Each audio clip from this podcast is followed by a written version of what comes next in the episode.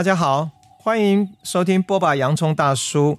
今天我们邀请到的这位来宾，他从二零零六年就开始陆续创作书籍，分享他的生命故事，以及他所开创的量子转念引导技术，帮助了许多读者和个案重新找回了身心的平衡和稳定。我们来欢迎陈家宝，家宝。好，大家好，杨大哥好，各位听众朋友，大家好，我是陈家宝。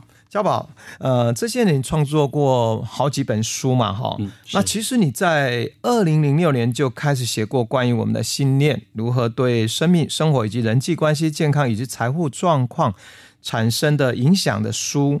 所以某种程度在信念这个议题上，其实你已经很早就接触跟推广了，对不对？对，没有错。对，因为我们这些年其实现在，尤其在你在 Netflix 在很多方面都在谈 mindfulness 这种正念啊，各种转念这个。那其实你应该算是台湾少数很早就开始在自己在深入探寻也好，或在推广。啊，这方面的一个，我觉得应该算是一个一个先书了，这样子。可是应该还有很多人并不太熟悉了哈。是。呃，所以你也不妨来简单的跟我们大家介绍一下，你能不能先简单的聊一下你的生命历程？嗯、呃，我在三十四岁以前哈，就是从部队退下来之后，我就曾经做过有一段时间是在做销售。哦。对，然后我从基层就是也是这样起起伏伏，然后后来就做到高层。花了七年时间，啊、是那结果在三十四岁那一年，就突然公司就结束了。哎，对，那我所有投资当时的所有的金钱，当然就变成就是一个负债。嗯，好，那我本来以为说这已经是一个噩梦，又没想到噩梦没有醒，就一直做下去。啊，这个三十四岁这个负债完了之后，对不对？那时候刚好母亲就罹患了，就是第二次癌症复发。嗯，那我没想到说这次竟然就是会夺走他的生命。对，所以就很快就过世了。嗯，那在他过世那时候，我在很悲痛的时候，接接着就我那时候刚结婚的新婚的半年的这个婚姻，啊、我的前妻觉得说，呃，这场婚姻好像是一个闹剧，就很执意坚持说一定要离婚，嗯、所以我们就也撑了大概半年吧。后来我就同意就结束了这段婚姻。哇，就在这短短三四个月之内，所有这种。所以从你的工作事业到你的家庭，还有你所爱的母亲哈离开，还有关系离婚，这个接连的接二连三的打击，哇，那算是人生非常巨大的巨变呢。对，所以我就开始在想说，那人生存在意义到底是什么？为什么这么多苦难以前受的还不够吗？怎么现在好像没有比较减轻，还要更严重？嗯，所以那时候就很忧郁了。那很忧郁当中，我就很想说要去找答案。那当然，因为我也算是理工科背景嘛，那当然第一个想法一定是求助医学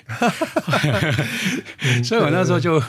呃，就是硬着头皮就是去挂号。嗯、那时候说真的，心理压力很大，因为以前叫做精神科，是，所以我坐在那个诊间哈，那个综合医院那个诊间那边等待挂号的时候，心里面真的是头都抬不起来，因为很怕人家走过去看说啊，这个可能是精神病。嗯，对，好不容易，哎、欸，我这我觉得我们这个年代人，哎、欸，我我觉得真的很怕去看这种科，因为觉得。包括很丢脸啊，或觉得，可是可是你知道，我跟你讲一个很有趣的，我最近访问一些包括年轻人心理咨商，他说现在的年轻人哦，他们到那个诊间或到他们去看他们，他们感觉是在挂一个像一个做一个 SPA 一样，对，很轻松啊。所以我看 以前我们真的很害怕去看心理或看这种精神科，会觉得反正就觉得像生病这样子。现在年轻人会觉得。意思表示说，现在年轻人越来越多人都有这种心情、情绪的困扰，没错。可是也越来越多有这种需求，这样子。然后后来在看了精神科之后嘛，啊，就是本来很期盼说精神科医师可以给我一些指教，嗯啊，当然就是电脑打一打，问问诊啊，然后就开药，说来，我转诊你到隔壁，就是给那个心理师就开始就做咨询，哦，好吧。那咨询要怎么咨询？不是先好像在大考一样，先写一大堆问卷嘛？嗯、因为大家先评量你的这个状况。嗯，嗯一个礼拜后来看报告，发现说，嗯、哦，陈先生，你是重度忧郁症加中度情绪焦虑。我说啊啊，然后呢？然后他说啊，没关系，你就是还好就是遵遵照医生的指示吃药嘛，然后治疗，然后我们会帮你做一些心理分析。就像熬了大概差不多也是一两个月。所以那个时候他开的处方是不是就像重度？要吃出那个像百忧解或什么样的那样的精神药物，来帮助你。对，而且他有一个警语，特别告诉我说，不能开车，不能做一些就是要需要专注力的工作。我想说啊，那怎么办？是我我还要有收入去还债啊。对啊，那这些都不能做，那那那我能干嘛？嗯、起码你跑业务也要开车吧？对，那车子也不能开。那那我我我是在家里面当。当什么就 当废人，当废人。对，所以我就更焦虑。我没有因为这样就得到一种就是疏解。嗯，那经过那段时间的治疗的时候，我后来慢慢发现说。我明明又不是器官性的问题，那为什么要透过这些药物来治疗？我明明是我对人生怀疑，嗯、对不对？然后有很大的那种不安跟不理解，那怎么没有针对我这个部分当中来协助我？嗯，所以后来就放弃了医疗了，因为我觉得我好像在浪费时间。嗯。就开始去找类似像什么通灵啊、奇迹降临的那种啊，是对，然后包括还有那个就是电视上有一些比较有名的老师啊，比如说可能他会有一些茅山道术啊，嗯、看看就是说能不能就是喝符水改运，这个我都试了。哇，对，然后、哦、所以你那种传统的方法，那种当地通灵黑啊，你你有试啊？这种高灵什么梅灵媒这些，你也都有尝试，对，对全部就是你只要知道的有这个讯息，而且以前网络没那么发达，嗯、你能够知道资讯也是有限，有限，有限。哦，就一个一个去跑，然后我就发现，怎么每个人讲的都不一样啊？都有一套，嗯，哦，甚至我还碰到就是有一位出家师傅，我就问他说：“师傅啊，我觉得这种情形是怎么？”嗯，他说：“你这个就是前世业障太重。”啊，我说：“哦啊，那我要怎么处理？”他说：“要修行。”我说：“那我要修多久我才能够知道？嗯，我以前到底欠多少？”他说：“这很难讲，哎，可能要修到阿罗汉才能够看到前面五百世。”他讲的全部都不是我当时能够熟悉的名称，啊、那我觉得你这个有讲等于没讲啊。嗯，所以我就觉得说，那怎么办？是不是没路可走了。对哦，我那时候很绝望，每天都躲在家里房间里面不出门的。哇，连家人都很担心。那时候因为我母亲过世，剩下爸爸，对还有一些兄弟姐妹，就想说，嗯、可能知道你可能也有一些心理上的问题，可他们也不知道怎么帮你啊。嗯，对，然后就只把饭菜就放在门口，你要吃就吃，不吃。所以你等于是有一点把自己封闭起来。对，完全封闭。起来，然后不敢见人。好，那你怎么样走过来，甚至能够在我们今天，你知道后面我们大家要跟大家讲，后面他写了好几本书，我非常的欣赏。那我觉得家宝，你是怎么在这个过程中一步一步的走出来？我觉得也是一个缘分。我就意外的刚好在某个那个讯息上，嗯、电视上就看到有一个讯息，就是有关于就是身心灵这方面的，嗯、然后包括就是潜意识的一种回溯疗法或什么。是那我就先去。做这样的一个尝试，哎、欸，我后来发现说，从那个过程当中，虽然短短两三个小时，但给我一个新的想法。嗯，这想法就是说，哦，原来从我们内在的探索，嗯是可以改变你某些人生的观点。嗯，所以那个时候我就发现说，哎、欸，我有希望了。那种希望就是说，哦，我知道问题在哪里，我我可以怎么去努力去克服它。啊啊啊、所以我才开始就是那个乌云才能够真的一扫而空，才开始慢慢往这方面当中开始去探索。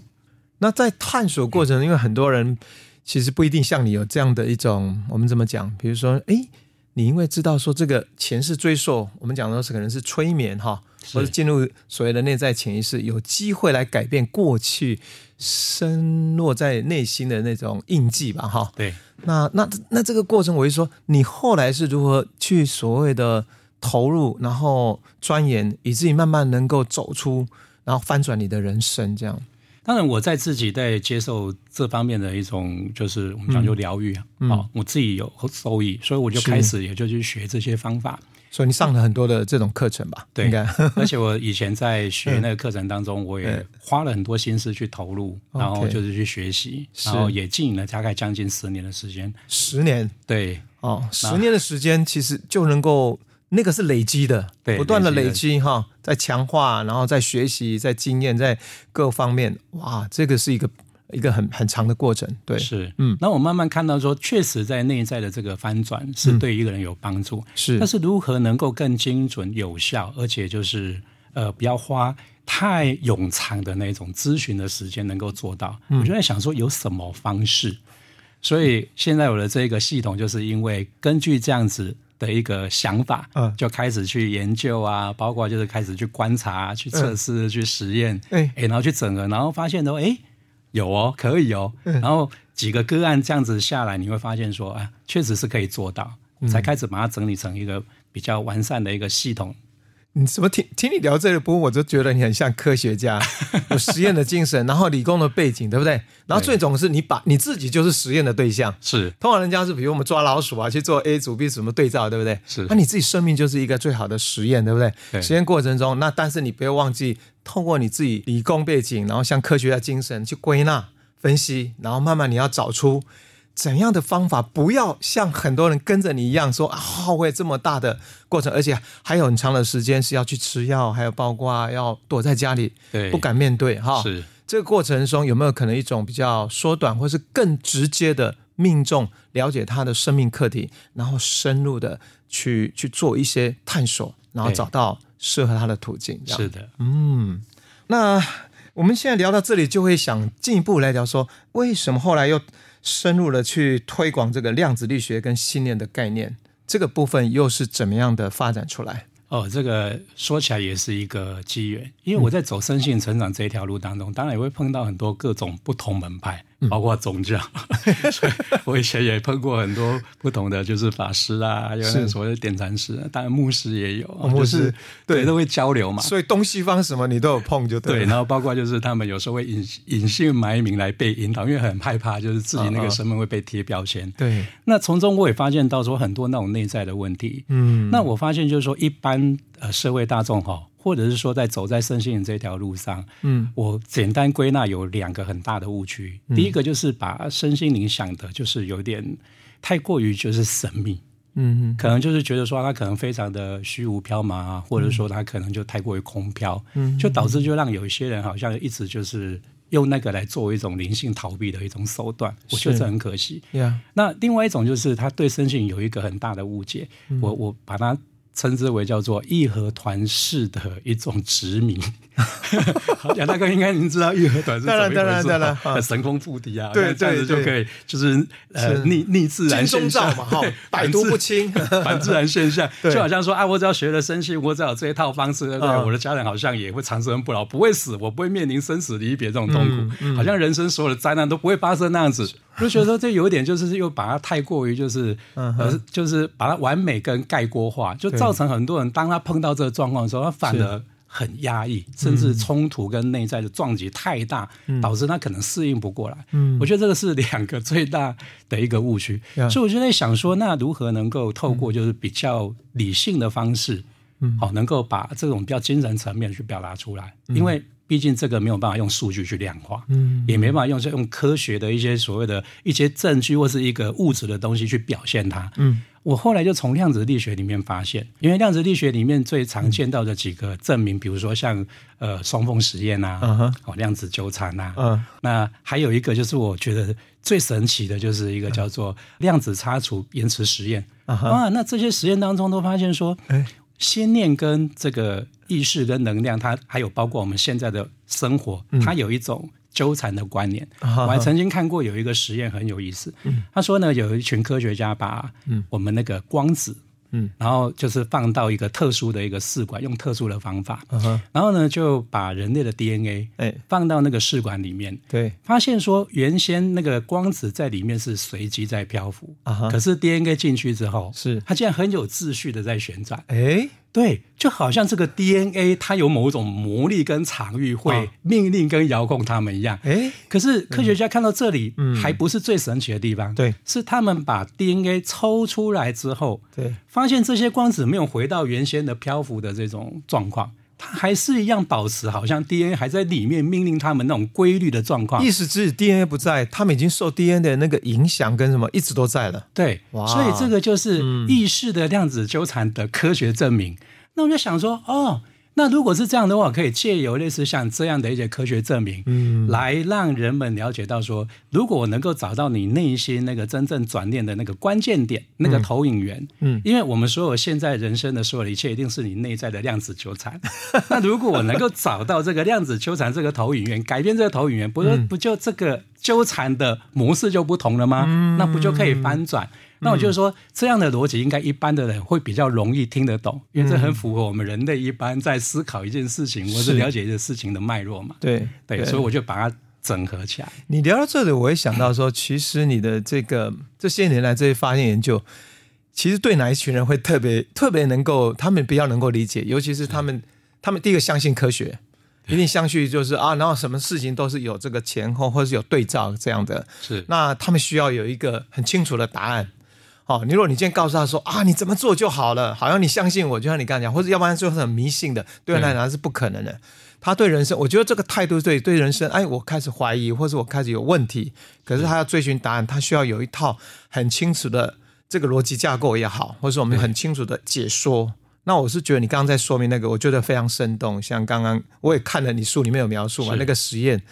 其实那个 DNA 即使离开了，那个光子还是一样。对，所以它表示说，你的人生很多的时候，你是受到一些东西的影响，不是因为没有了。比如说，不管你发生的事件已经过去几十年，那影响如果还在的话，它就是还在。对。可是我们的我们语言上是这样说嘛？可是你其实说用另外一个说法，哎，听起来就更有，就就更立体。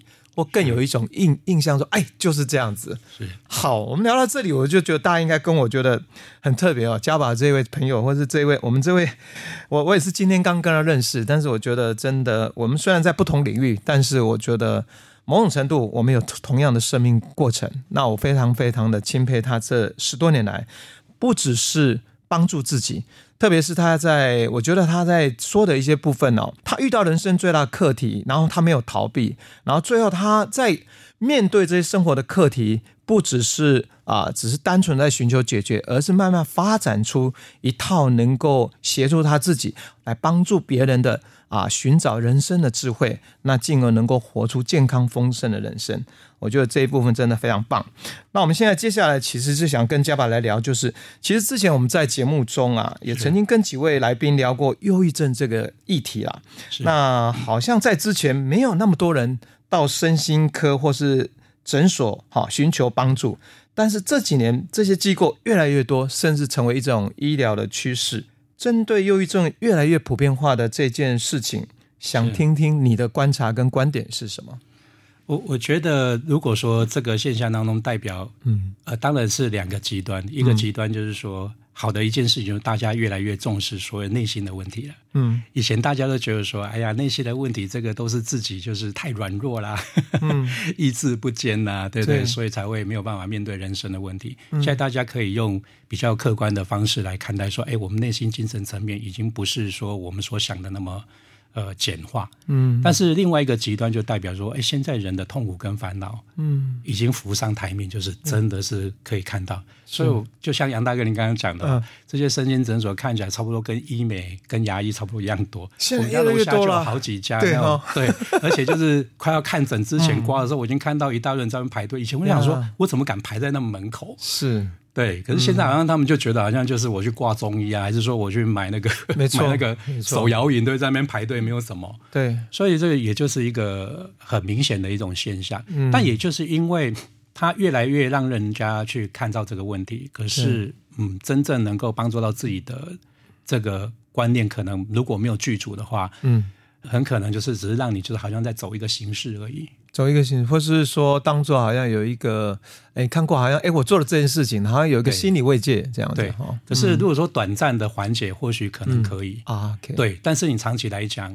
并不代表说它是一个能够刨根的问题。嗯，我我自己从这个过程当中，我发现一些忧郁症患者，包括我自己，嗯，我发现到说一个最大的一个问题，如果不是器官上的这个问题的话，如果是心灵层面的话，都是对于。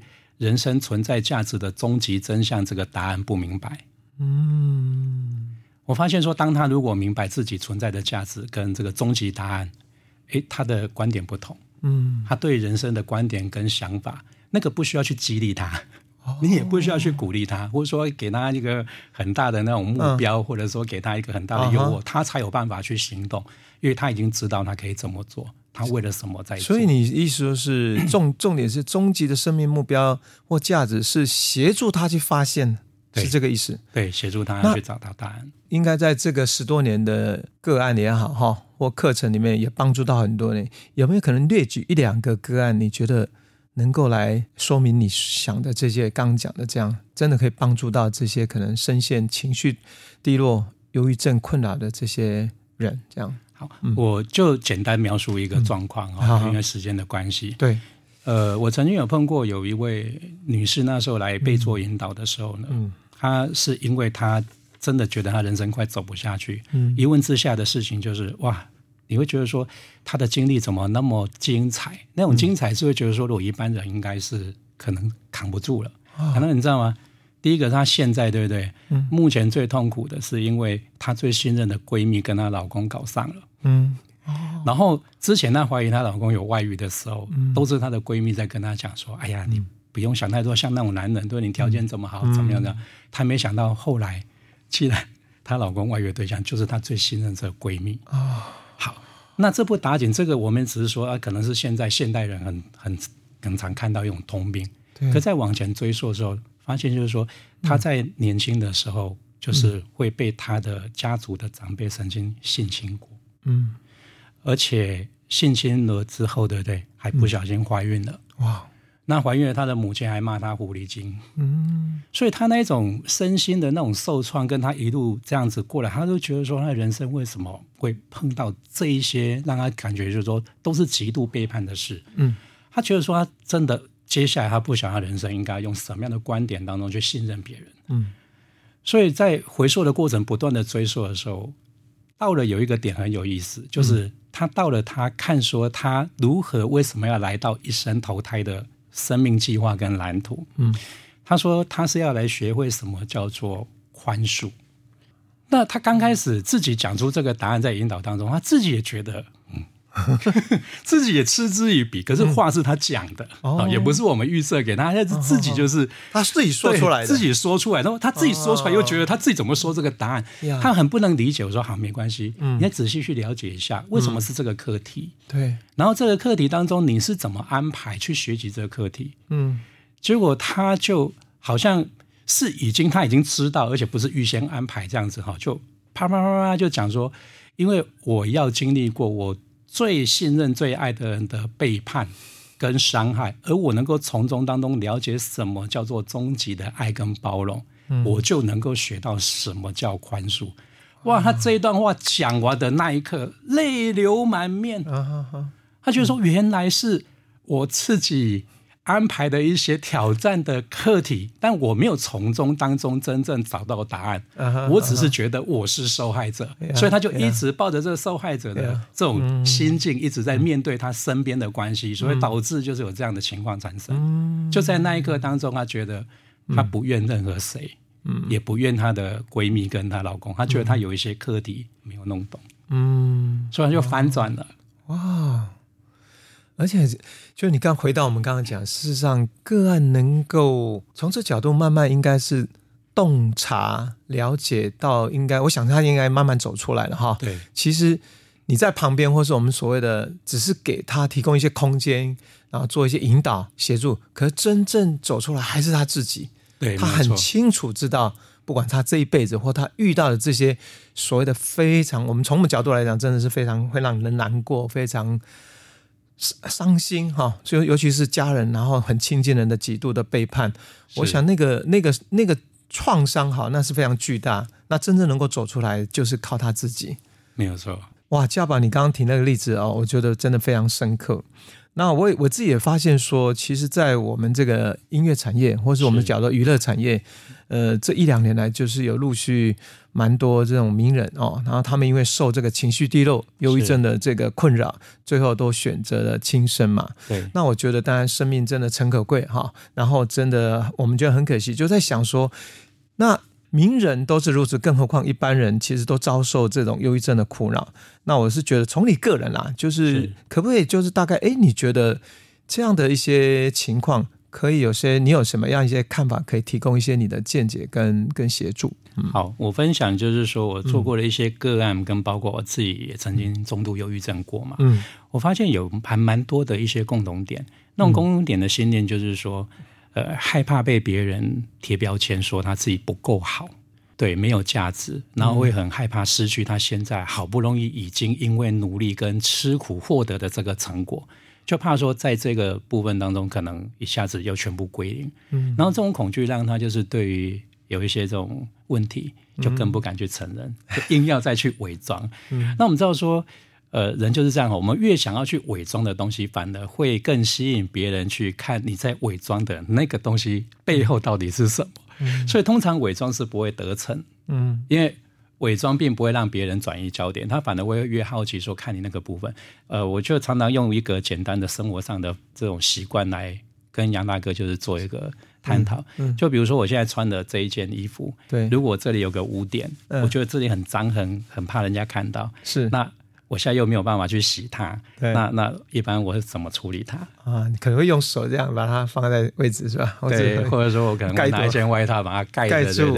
可是盖着我我并不会就完全放心说别人没看到，嗯、我会时不时就去注意一下说，哎对，它有没有露出来？所以我就会不自觉有一些小动作，就硬要再去拉那个部分。哦。可是比如说我们在聊天当中，你会慢慢觉得，哎、嗯。怎么？我好像这个怎么？我一直好像在这边是干嘛？是一直、嗯、这里是有什么问题吗？我也会受，你会好奇，好奇，对对，会越想要去探求究竟。嗯、那我发现这种眼光一直在往这边看的时候，嗯、我就会越想要再去掩饰它。嗯、对对，所以那就会带成带来更大的压力跟痛苦。OK，对，我觉得说这些名人也好，有忧郁症的人也好，通常都是因为认为就是自己不可以不完美。嗯，所以呢，那个压力跟恐惧之下，就会产生这种就是更大的恐惧早感来。嗯，哎、欸，你聊了这个部分，我我真的深有同感。其实我我自己的例子是我那时候创业也是失败嘛，然后我有在两三个月是医生开那个镇定剂给我吃。所以如果以那判定，我跟你一样，可能是属于那种忧郁症，或是叫 depression，反正就是这一类嘛。哈，是。后来我把蜂巢做起来过程中，我我有一次在夏威夷岛，然后。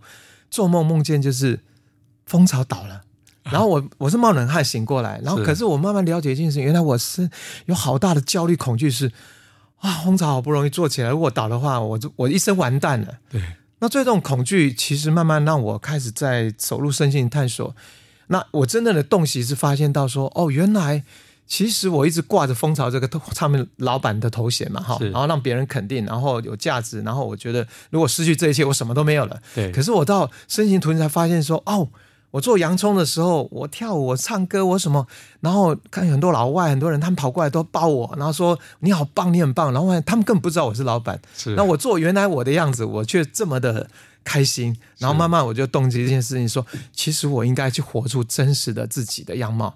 诶，有这样的情况之后，我再回来带领蜂巢，同时我也可以扮演好这个角色。可是我自己没有蜂巢音乐，我只是纯粹洋葱，我也可以很坦然，好像这份的生命去接纳。哦、哇，我觉得这个东西就有力量，然后我就慢慢的走出我就是说那份恐惧或那份所谓的。常常会有说，比如蜂巢如果哪一天做不好，我就哎，又情绪又低落什么这样子。我觉得这很好的见证，我觉得是应该要给更多有这样困扰的，或是有这样头被一些头衔这个绑架住的人，应该好好去体会一下。是是是呀，所以，我我觉得我们今天为什么能够在这里谈，事实上应该说，我们走过一些呃生命中的困顿的过程，然后我跟你一样发现说，人生最宝贵的礼物都是我们要来感谢，因为有这些困顿。他才有机会带领我们深入探究我们这一世也好，或我们这一生我们来的目的，还有能够让我们更深入去了解。哦，原来有一件很重要的事情，其实我们刚刚没有谈出来是，是真正如果能够你发现内心，包括你说的再久，就是能够找回回家的路，找回自己的源头，能够感觉你跟宇宙、跟整个整体从来没有分开过，经验那一种真的爱无所不在哦。是，事实上我觉得。人生很多的部分，这个东西如果你深深的体会，不是只是观念，知识上对对对，道理上，我相信我们想要，我们两个都一直想要的，应该是说，你透过书，透过课程，然后我透过不管出版音乐，或是现在包括做这个播客节目，包括我在经历的数位渲染，实际上都想要透过我们的一些经验跟呃，我们所所体验到的，然后来提供给大家做一些参考。或许有一些帮助，这样、嗯、就像说一个游客来到了一个新的城市当中，能够找到这个导览图，哈，就帮助你这个有一些什么方向，对不对？但是你还给你一个方向可以去实现、去感受。哎、欸，我觉得这个形容很棒，很棒。我们到一个一个地方都很希望有一个导览图，或是有一个类似一个引导员，就像我们到国家公园都会有那种，哎、欸，他们叫解说员嘛，对，来跟你解大概的解说这个风貌，你应该怎么走。那但是真正的进驻之后，你要怎么去走？走得出了一些，看到一些丰盛、美丽或什么？哎，那都修行在个人，对，那就是个人的感受了。OK，好，我们接下来就很重要一个重点，就是其实就像我刚刚讲说，家宝很不容易，他在这十多年，他把自己的学习，把自己的生命的体验，然后慢慢的归纳，以一个科学家精神、理工的背景哦，然后他整理出写了三本很。重大的巨著了哈，很大的巨著。这个量子转念的效应，还有转念是效应二，有到二，那就表示第一集应该很多人喜欢哦，卖的也很好。最近的出了一本书叫《启动高维意识量子场》，那所以这系列作品的产生，呃，想要来问一下这个家宝，但是很多人可能都还不是很熟悉什么叫做量子转念，能不能介绍一下？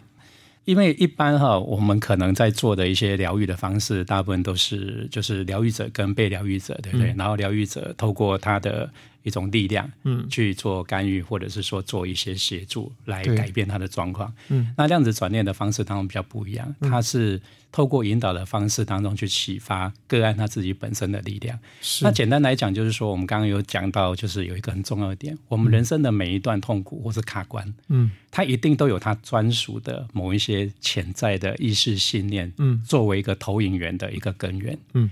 那我们是透过就是说这种所谓提问的方式当中，帮他去回溯每一个类似这个他这一段里面他每一个类似的剧情里，嗯，到底他过去。深层的生命经历当中，到底是什么时候被埋下了这个印记信念，形成他的投影源？嗯，当他能够看到这些观念，我们再让他去做对比的时候，他就有那个关照的力量。嗯，那个关照力量就会发现说，哦，原来这所有的一切是源自于他自己，而他是因为被什么影响？那真正的实际的实相是什么？他就有力量去做修整。嗯，在这个修整当中，他就能够改变他自己的想法跟信念。所以，我们这个过程才叫做。转念，嗯，所以这个时候他就会改变他跟他现在目前纠缠的这个结果。那这个过程，我我们用比较科学的量子力学 这个方式来解释这个关联性。呃，所谓量子转念引导技术的这个名词是这样这样来的，对，这样来的。其实你这样说就更能够比较有系统，而且觉得。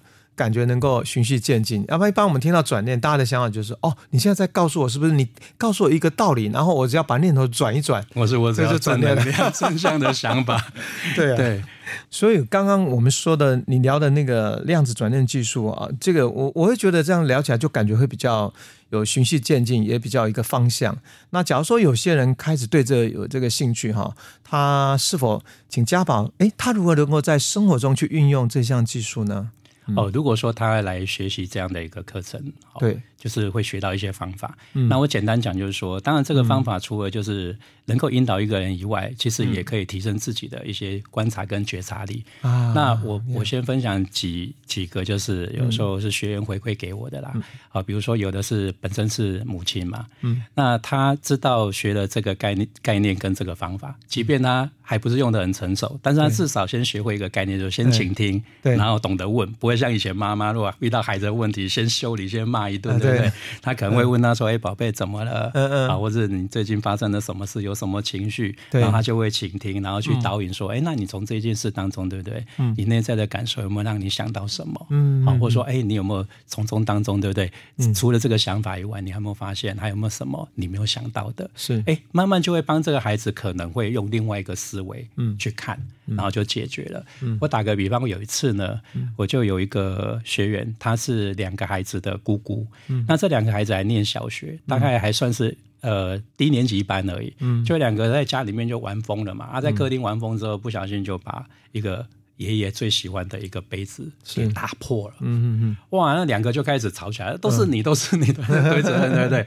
两个就在那边吵起来。嗯然后呢，这个姑姑来，他就用这样的一个方式，他说：“哎，等一下，先不要急着吵，嗯、是，好，就用这样的引导的方式说，来，为什么这个东西当中会破了？嗯、哦，到底刚刚发生了什么事？嗯、他说：啊，刚刚他们在玩，嗯、然后哥哥就说：啊，对，因为我不小心把它弄破。然后妹妹说：啊，我我不应该在这边跟哥哥这样闹，就不会弄破它了。嗯，就用这样的一个引导的方式当中，让。这两个孩子不是互相的指责跟互相的推责，嗯、开始就慢慢就是会发现说，去检讨他们刚刚的行为，嗯、然后甚至哥哥说：“那不然我等一下自己到那个 墙壁那边面壁思过。”因为姑姑问他说：“好，那你想要怎么改变？”是对，就问他就用这个技术跟技巧去问他说：“哦、那你想要怎么改变？”他说：“啊、那不然我去面壁思过。嗯”那姑姑就问他说：“那你觉得面壁思过这个问题就解决了吗？”嗯。他说：“嗯，好像不是的，我必须要跟爷爷坦白讲，说我不小心把你这个杯子打破，嗯、我以后不会这样做，要跟他道歉。”他说：“对，你要勇勇于面对，要不是你自己就是去那边面壁思过，这个问题就解决了。”是，是。然后妹妹说：“啊，我自己也要跟着哥哥去跟爷爷道歉，因为都是我跟他这样胡闹才会造成这个结果，说我有责任。啊，这样很好啊，啊，就这个事情就这样圆满的解决。哇那也不用骂，也不用打，嗯、也不用吵。” Yeah. 对，我就觉得，哎、欸，哇，他们回馈这个很实际生活上的例子就很棒。嗯、是是是是，其实我我刚刚问这个部分也是知道说，哎、欸，家宝其实他在这方面不管个案课程，其实开得非常丰富。那除了大家可以如果有兴趣啊，关于量子软件技术的一些运用，还有如何帮助自己，也包括帮助身边的家人的话。不妨也可以看他最新的这几本著作，好。那另外他自己也开了很多的这个线上课程，有兴趣的朋友或许可以关注家宝的脸书啊，还有他的一些讯息，我们也会贴在我们的这个资讯栏上面。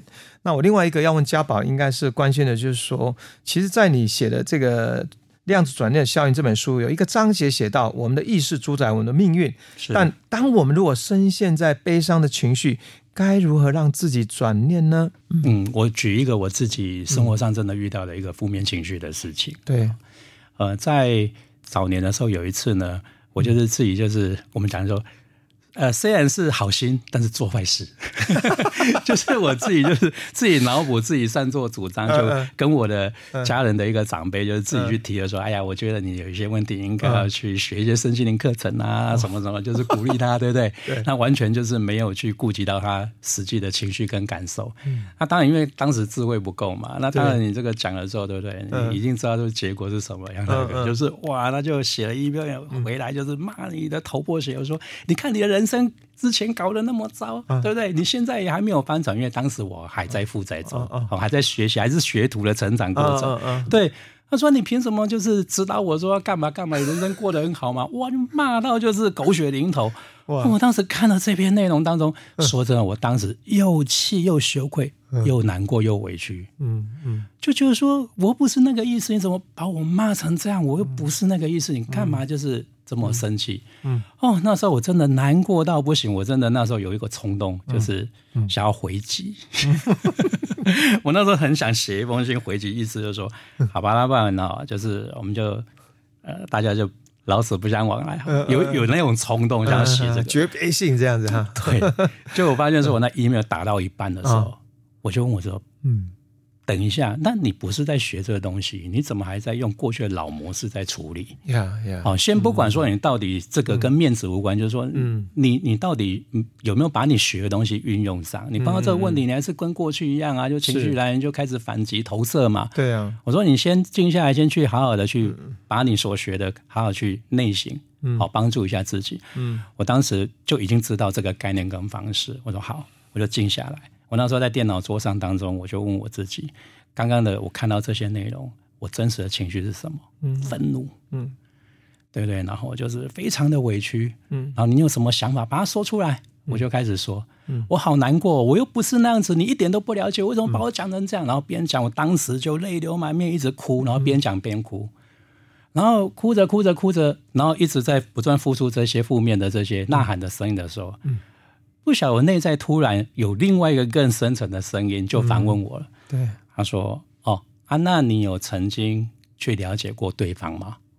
突然有点没有，我就很诚恳的问：“没有。嗯”那你有何尝让对方真正了解你的状况吗？嗯，我说没有。那你也不了解人家，嗯、那你也不让人家了解你。嗯、你刚刚讲说你一点都不了解我，嗯，这应该是很合理的。你有什么好抱怨跟委屈的？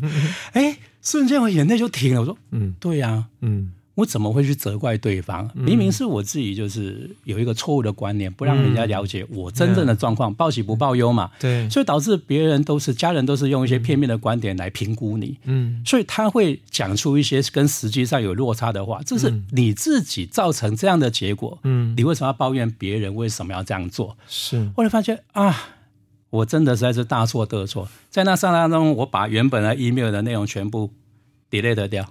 重新写一封，我坦诚我自己的问题，哦、uh，huh. 然后包括就是很敞开心，对，感谢就是说他的指教，嗯、然后也接受他所有对我的负面的情绪跟观点，嗯啊，因为我知道是我自己有一些部分当中造成这样的结果，是，那好好的道歉，哎，没想到那一封 email 回过去之后，我们之间的关系改变。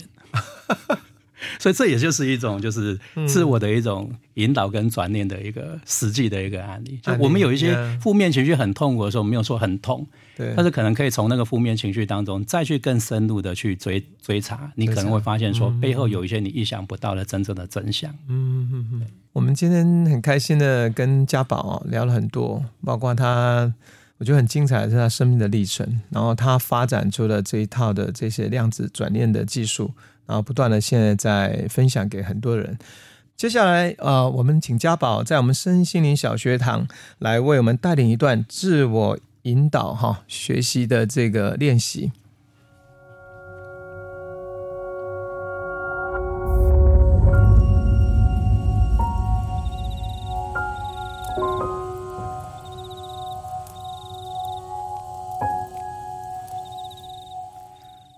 好首先呢，我们先不抗拒的、真诚的将目前所卡关的事件以及负面的感受跟情绪，都把它说出来给自己听到。这样的过程至少两遍，这是第一步。嗯，好，当把它都说出来之后呢，接下来的第二步就是反问自己：童年时期是不是也有曾经有过这种类似的情境，或是类似负面的感受跟经验？然后把这样内心负面的感受跟情绪，也把他们说出来给自己听到。这些情绪跟这些想法跟这个剧情至少两遍。说出来完之后呢，我们进行到第三步，请你去对比上面这两个事件，然后问自己这两个事件当中去找出相同的点在哪里，然后去观察一下，在这个过程当中自己被什么样的经验。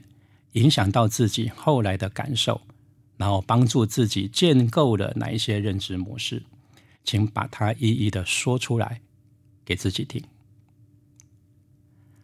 完了之后，我们到了最后一个动作，那重新检视自己对这个负面事件的认知是完整无误的吗？然后诚实的回答自己。那如果你有怀疑，那问问自己想要怎么样调整。把你想要调整的想法告诉自己，然后接着讲完了之后，再问自己：我想要重建的信念是什么？然后把想要重建的信念一个一个告诉自己，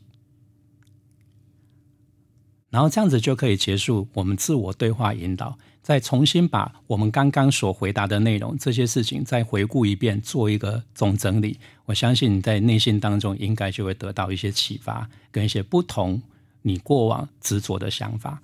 好，这就是我们自我对话引导的四个步骤。谢谢大家。哦，刚刚家宝为我们做了一个自我对话引导啊，四个步骤。我个人呢、从刚刚的访问到刚刚。家宝聊的这个四个阶段，其实我自己的体会是说，不管是家宝个人哈啊、他不断的在说他自己的经验，还是他这多年这么多年来做过个案，特别是刚刚我们在啊、聊有一个深刻的个案哦，那个个案被深度的背叛，家人背叛，最后翻转来寻找出他的人生的这个答案，我觉得最重要的都是他自己。那所以有一个。我觉得很有趣的是，不管家宝现在做的，或是我们很多人智商在做的，其实很重要的工作是做一个，好像就像家宝说的，像一个导览员，一个城市可能是去了，我们只要内心有一个叫做内心的这个所谓探寻地图，家宝或是他所提供的这些方法，事实上是一个陪伴一个工具也好，导引。那最重要的，自己能够透过这样练习，你得要自己去发现，慢慢慢慢能够。透过沉淀厘清，然后能够找到原来这个答案是你自己非常明白的，然后透过你找到这个答案，然后去实践，你终究就能够走出来。不管是我们今天谈的忧郁症这个话题，或是有关于寻找你人生的这个课题的这个解答，所以非常非常感谢今天家宝的到来哈，让我们今天能够有这么好的一个，包括我自己有一个很棒的一些对话。呃，大家刚刚在我们节目进行中听到的这首曲子，是我们新锐作曲家李顺创作，取名为《寂静之眼》，希望你也会喜欢。感谢。嘉宝老师今天来到节目中，和大家分享许多关于量子转念的概念，以及一些珍贵的个人生命经验，好，还有一些观点。感谢你的收听，播客平台的新朋友们，喜欢节目的话，欢迎订阅收听，欢迎追踪剥吧洋葱大叔 IG 与蜂巢音乐心灵课程粉专，我们下次见喽，拜拜，拜拜。